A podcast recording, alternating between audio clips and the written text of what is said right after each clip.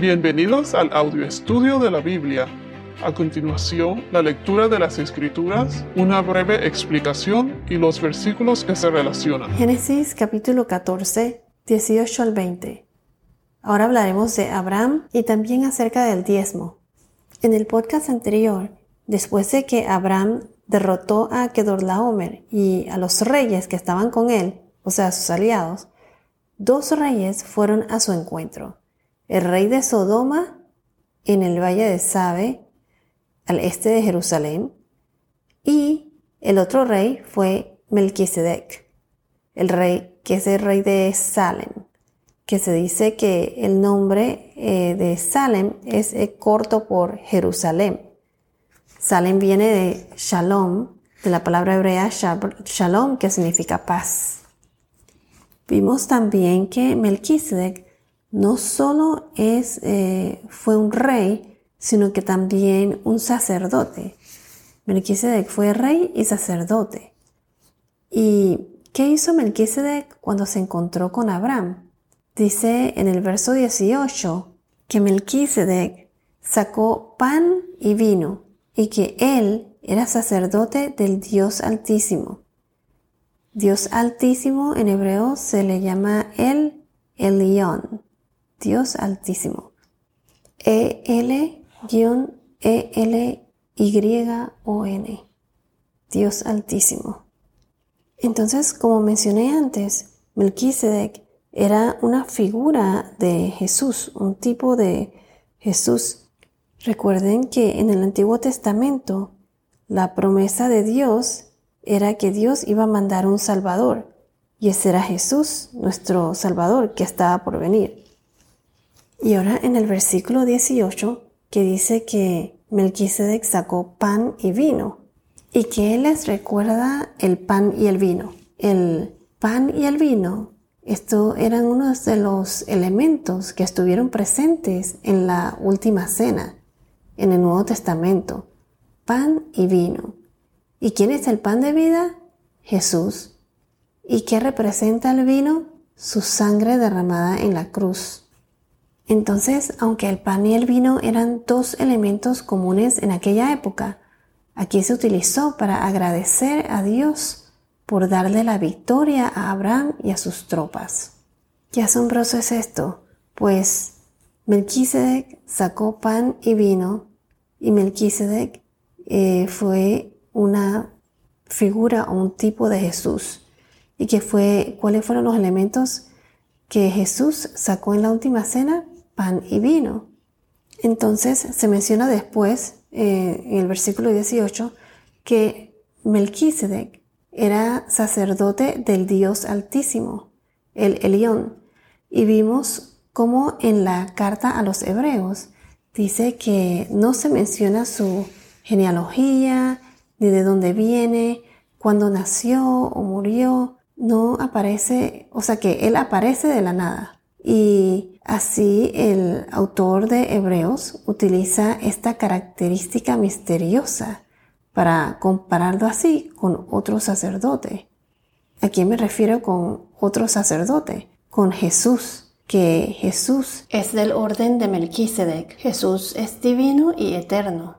Ahora en el verso 19 y 20 nos dice, Él lo bendijo, diciendo, Bendito sea Abraham del Dios Altísimo, Creador del cielo y de la tierra, y bendito sea el Dios Altísimo, el Elión, que entregó a tus enemigos en tu mano. Y Abraham le dio el diezmo de todo. Aquí donde dice, Él lo bendijo y dijo, bendito sea Abraham. Melquisedec fue el primero en bendecir a Abraham y así entró al pacto de la promesa de bendición. En Génesis capítulo 12, versículo 3 nos dice, bendeciré a los que te bendigan, y al que te maldiga, maldeciré. En ti serán benditos todas las familias de la tierra. Y encima de eso, Melquisedec alabó a el Elión, el Dios Altísimo. Fue una bendición memorable y además reconoció y enfatizó que la victoria le fue dada a Abraham por Dios. Dios le dio la victoria a Abraham. Dios estuvo con él. ¿Y qué hace Abraham? Él le dio el diezmo de todo. Aquí se reconoce aquí que al Abraham darle el diezmo, o sea, las ofrendas eh, a Melquisedec, se reconoce la superioridad de Melquisedec. Está aquí como admitiendo la, la superioridad de Melquisedec por medio de este gesto. Melquisedec es más grande o mayor que Abraham eh, en el sentido de que era un rango más alto, por lo tanto más alto que la tribu de los levitas. Los levitas fueron la única tribu de sacerdocio que viene de quién? De la línea o descendencia de Abraham. Indirectamente se puede decir que los levitas le rendieron tributo a el orden de Melquisedec, a ese sacerdocio, pues. Lo que quiero decir es que desde el vientre de Abraham, los levitas indirectamente le rindieron tributo al el orden de Melquisedec. Y eso lo vimos cuando les leí la carta a los hebreos en el podcast anterior. La, entonces, la superioridad del sacerdocio del orden de Melquisedec y el sumo sacerdote Jesús ante los levitas. Jesús fue el máximo sacrificio que nos cubrió de nuestros pecados. Él pagó por nuestros pecados. Él canceló la deuda. Así como cuando, por ejemplo, un juez te dice que ya puedes irte libre, que no vas a ir a la cárcel porque las multas que, que debías, alguien te las pagó.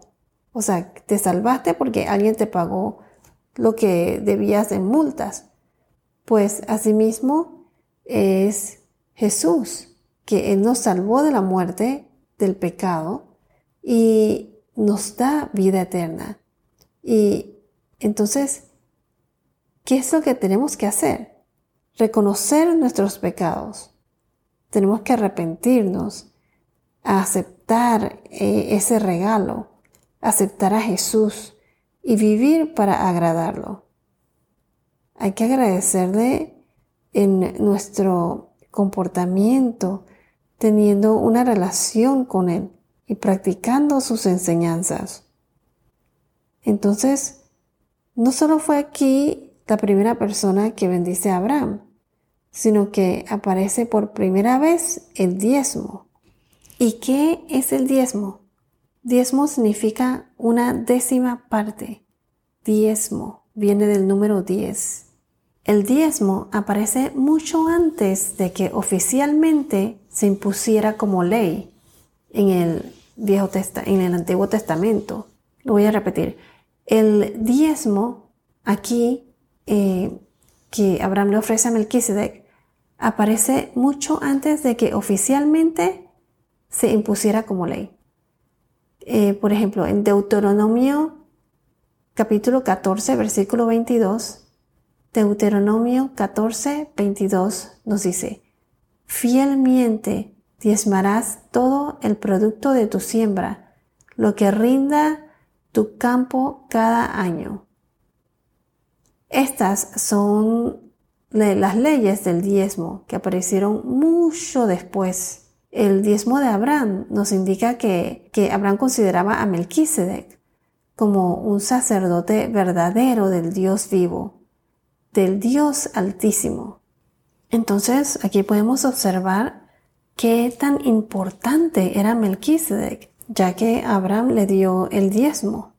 Mencioné antes que Melquisedec representa, representaba, representa una figura de Jesús, un tipo de Jesús. Jesús fue un sacerdote bajo la autoridad de Dios.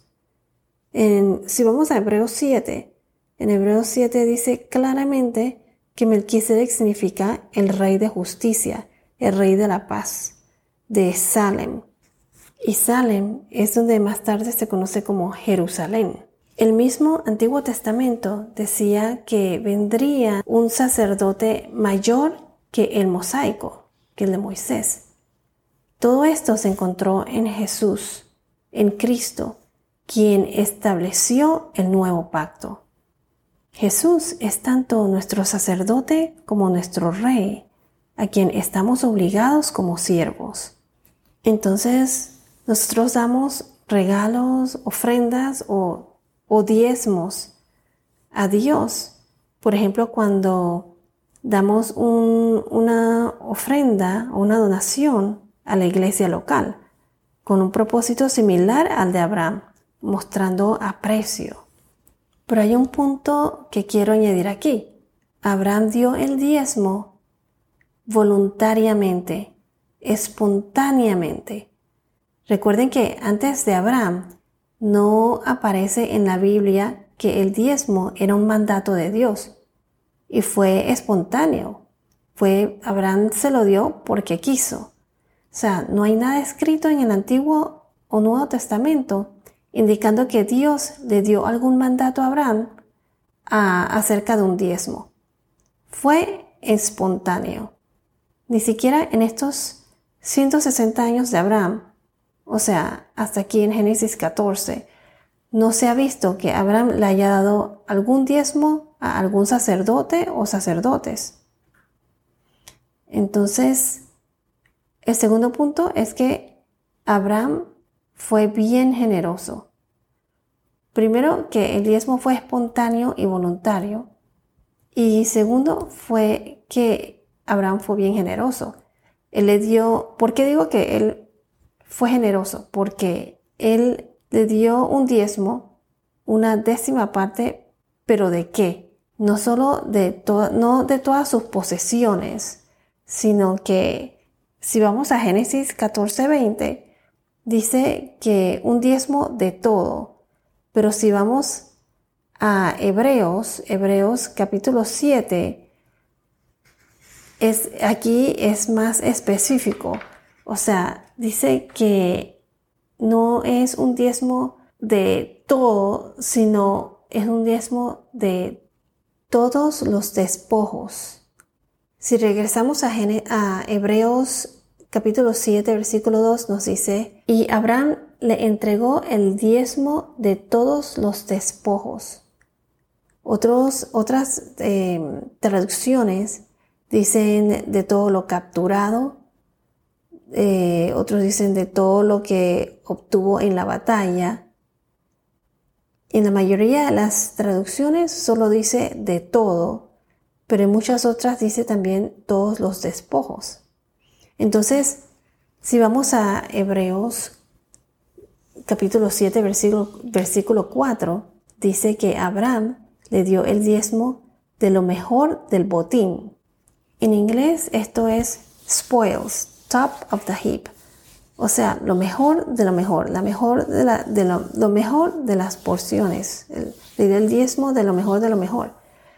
Esta palabra denota las primeras cosechas eh, como lo que se dice en las primicias, en inglés the first fruits, que eran ofrecidas a Dios, o a lo mejor de lo mejor obtenido en batalla.